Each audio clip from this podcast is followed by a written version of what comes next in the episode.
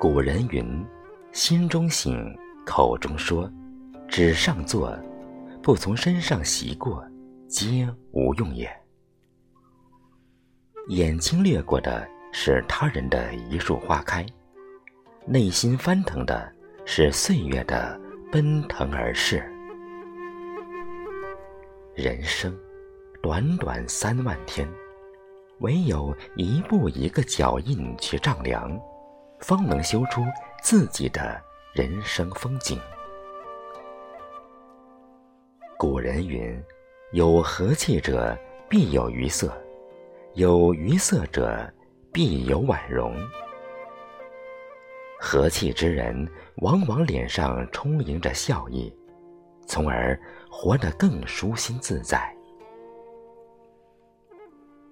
有一次，朋友小潘说起了自己的父亲，摆摊没什么收入时，爸爸会笑着说：“一定会好起来的。”不慎摔伤了腿。爸爸也会笑着说：“呵呵，总会有意外的，过几天啊就好了。”妈妈做了好吃的饭菜，爸爸总是笑着说：“哈哈，我们好有口福呀。”从小到大，父亲的笑容就像太阳，温暖着他的人生。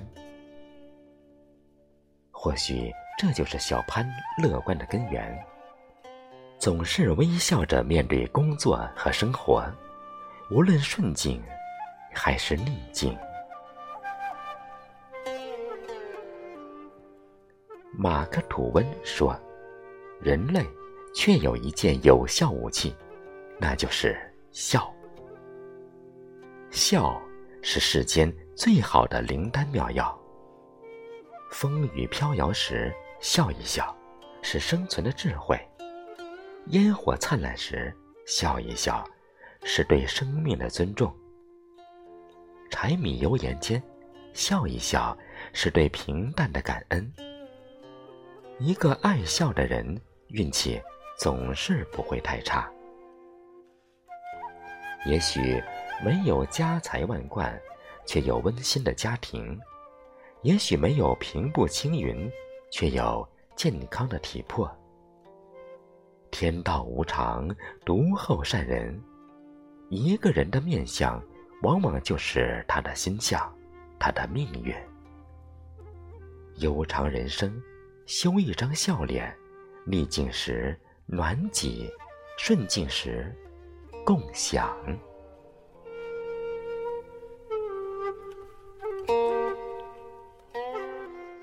常言道。嘴巴甜一甜，胜过三斗甜。嘴巴甜，不是一味的恭维，而是说话客气，语气委婉，彼此其乐融融。有一次，同事小张带了鲜香微辣的红烧肉，小张说：“原来我婆婆总是放花椒，我吃不惯，我就跟她说啊。”虽然花椒味道我不喜欢，但是这红烧肉外焦里嫩，咸淡适中，真是太好吃了。婆婆很高兴，这次啊，就放了普通的辣椒。一位心理学家说：“也许我们并不认为自己的谈话方式是暴力的，但语言。”确实常常引发自己和他人的痛苦。说话看似很简单，但很多人说了一辈子话，没有说好过几句话。只因说话是人的本能，而把话说好却是一个人的本事。嘴巴要甜一点。这不仅是说话技巧，更关乎心中是否装着别人。你是愿意让人高兴，还是让人不快？你是希望自己麻烦一点儿，好好说，还是只顾着自己直来直去，逞口舌之快？上等人，人捧人；下等人，人踩人。嘴巴甜一点是成本最低的高效投入。人生于世，若能做到坏话曲着说，狠话软着说，长话短着说，自能不断遇见生命的贵人。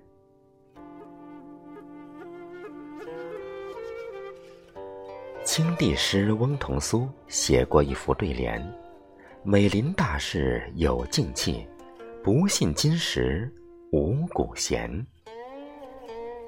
人生之事，越是困境，越是紧急，越需要心境的功力。乒乓球队教练刘国梁曾观摩青少年联赛，很多选手落后时，往往会垂头丧气。或狂躁不安，而有一个男孩，即便大比分落后，却平静的让人侧目。中场休息后再战，这个男孩稳扎稳打，竟然将对手拖到了对决的赛点，赢得了比赛。这个男孩就是张继科。后来，刘国梁力排众议。让他进了国家队，而张继科也不负所望，一次又一次站到了冠军的位置。《昭德新编》中说：“水静极则形象明，心静极则智慧生。”人生需养一颗静心，静能生百慧。快节奏的生活往往会让人急中出乱，乱中出错。心若静，却能准确的屏蔽所有干扰，举重若轻。物随心转，境由心生。你愤慨的，或许并非你所感；你抱怨的，或许并非你所见；你执着的，或许。并非你所愿。昨日已去，明日未来，随缘当下，随心而行。蓦然回首间，你会发现，心心念念的美好，一直在灯火阑珊处，浅笑嫣然的盼着你。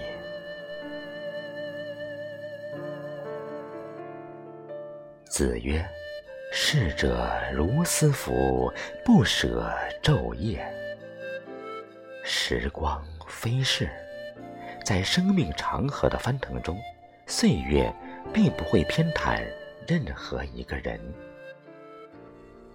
人这一生，或繁花似锦，或黯淡无光，全在于自己的修行。往后余生，唯愿修一张笑脸，迎八方好运；练一张甜嘴，化人间疾苦；养一颗静心，容世事无常。